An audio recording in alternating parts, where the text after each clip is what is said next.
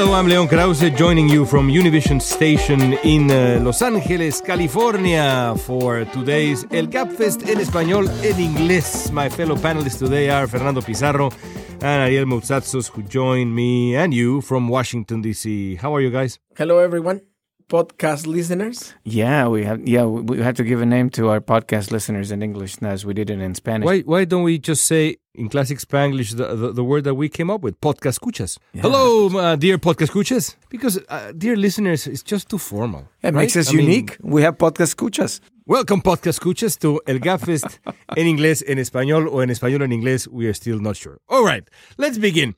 I uh, during during our conversation in Spanish, I uh, told of um, a class I I took uh, at NYU during uh, my uh, graduate studies more than twenty years ago. Just I had a say it when you were young.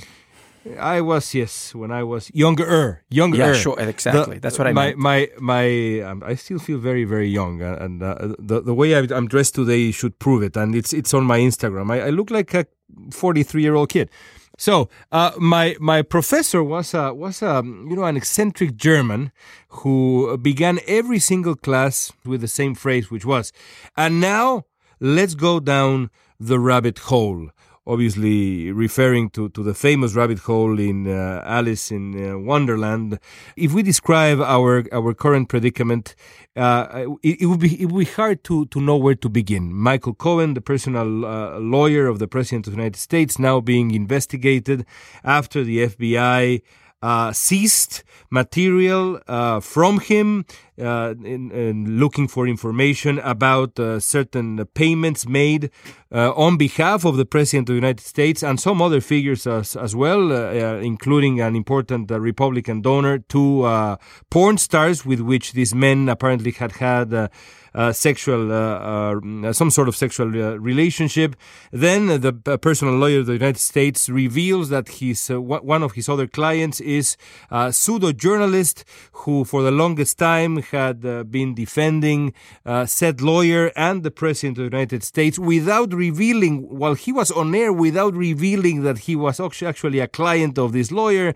And then the, the the former director of the FBI saying that the president of the United States is morally unfit to be the president, calling him a mob boss. The president of the United States coming back on Twitter, uh, describing uh, Mr. James Comey, the ex-director of the FBI, as uh, as a slime ball, something that we had uh, a particular difficulty translating into Spanish. So the rabbit hole is never ending in uh, as we as we fall into this sort of Donald in the land uh, in in uh, the nightmare land kind of scenario.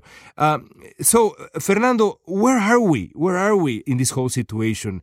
Do you think we are already uh, down the rabbit hole, or You know, I can think of a lot of words that end up with the word "hole" in it, and but you know, I'm gonna I'm gonna just just let it go and keep the rabbit hole I there. cannot believe that you just said that. Oh come on! It's a podcast. We can say those things. I didn't say anything bad, but well, anyway, you know the pre- the president uses Come those on, words. Why he- can't yeah, we? Exactly. I agree. I agree. Um, anyway, so I think that um, you know what this brings is to the discussion that we were having in in our Spanish podcast, and then we encourage our our podcast escuchas to to to go and listen to.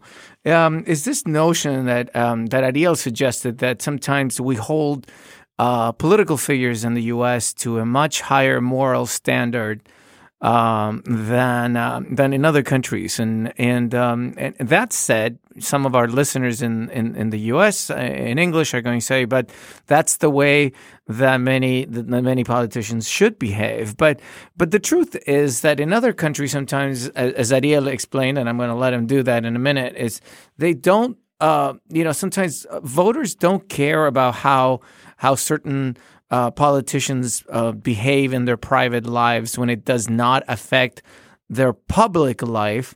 Uh, and uh, it doesn't take uh, public resources, and they're not stealing from from from the public in a, in, in a way. And um, and I think this has come to to show that in the U.S., um, you know, if we look back in history, many many presidents, particularly presidents, have been held to a very high standard, and and then the country is horrified when something something different happens. But here, during the the Trump administration, now we have a new normal.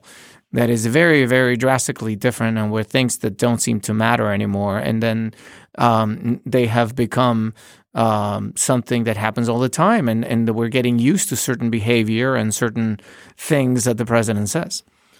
Let me just make an analogy between the public uh, sector and the private.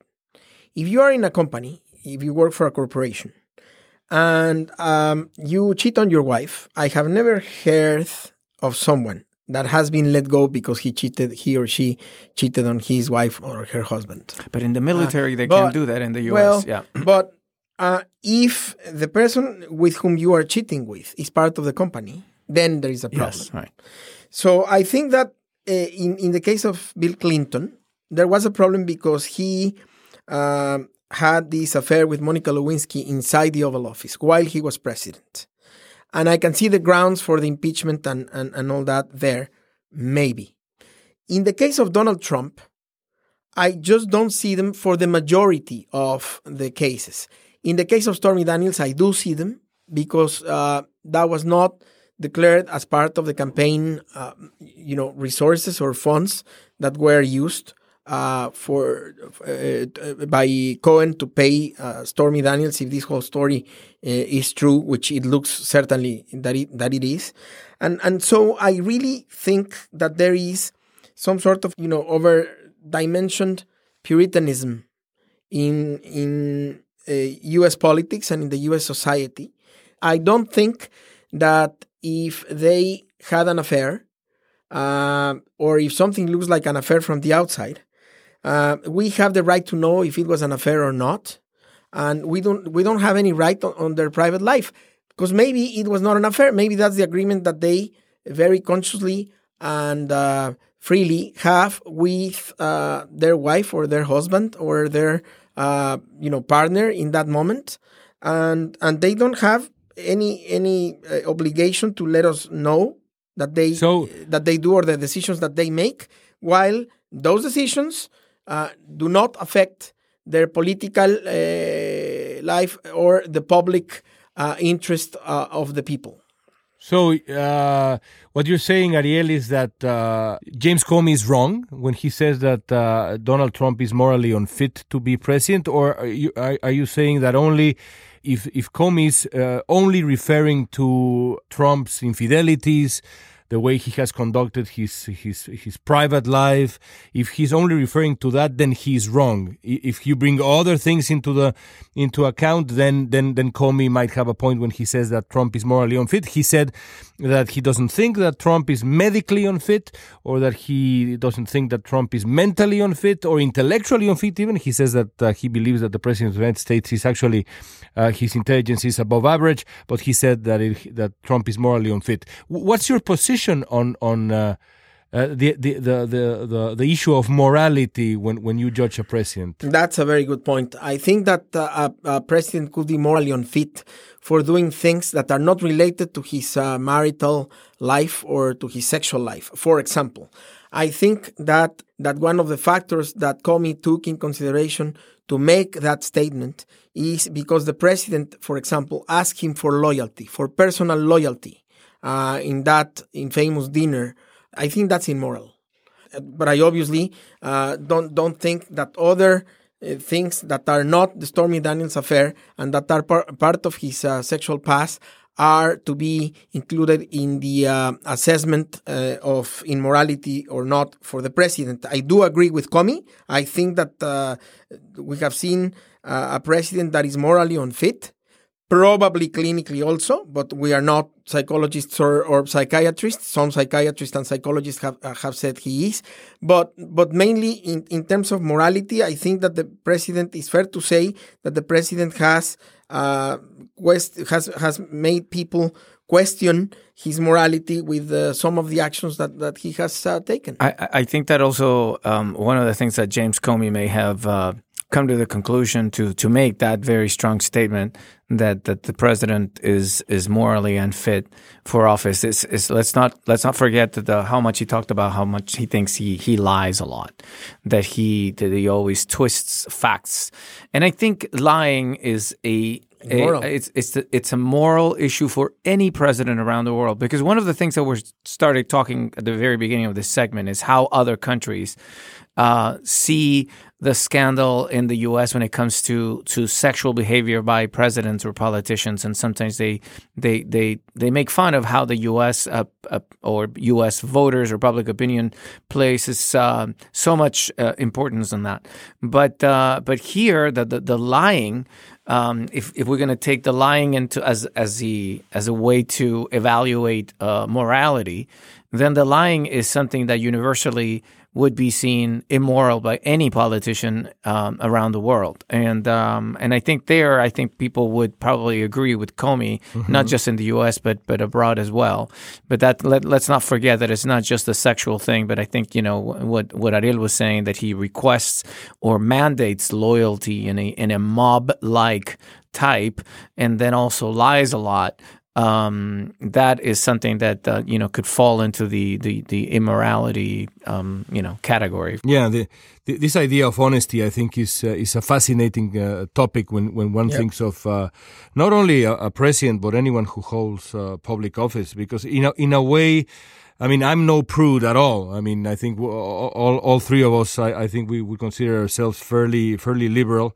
Uh, but uh, one has to admit that adultery is, is dishonesty at its uh, most essential, and uh, that's why I think that when when when one looks at at the behavior of uh, of a man or a woman within a marriage, especially a, a- man or a woman who aspires or or, or is, is now even in charge of a, of a public office of this importance, I, I do think I do think there's something to be said about uh, why private life matters in the judgment that the electorate comes to uh, about this this this individual in in particular. Uh, I, I know it might sound controversial, but I do believe it's. I do believe it's relevant. I do believe it's relevant. Well, that's our conversation uh, in English. We had a much longer conversation in in Spanish. You can listen to, to it as well on uh, on iTunes or the platforms that you uh, turn to for for podcasts. We will uh, we will be right here next week for our next El Gabfest en español en inglés. Thank you, Fernando. Thank you, Ariel. Thank you. Till next time. Thank you as always. Till next time. Until next time, this is Leon Krauze from Los Angeles.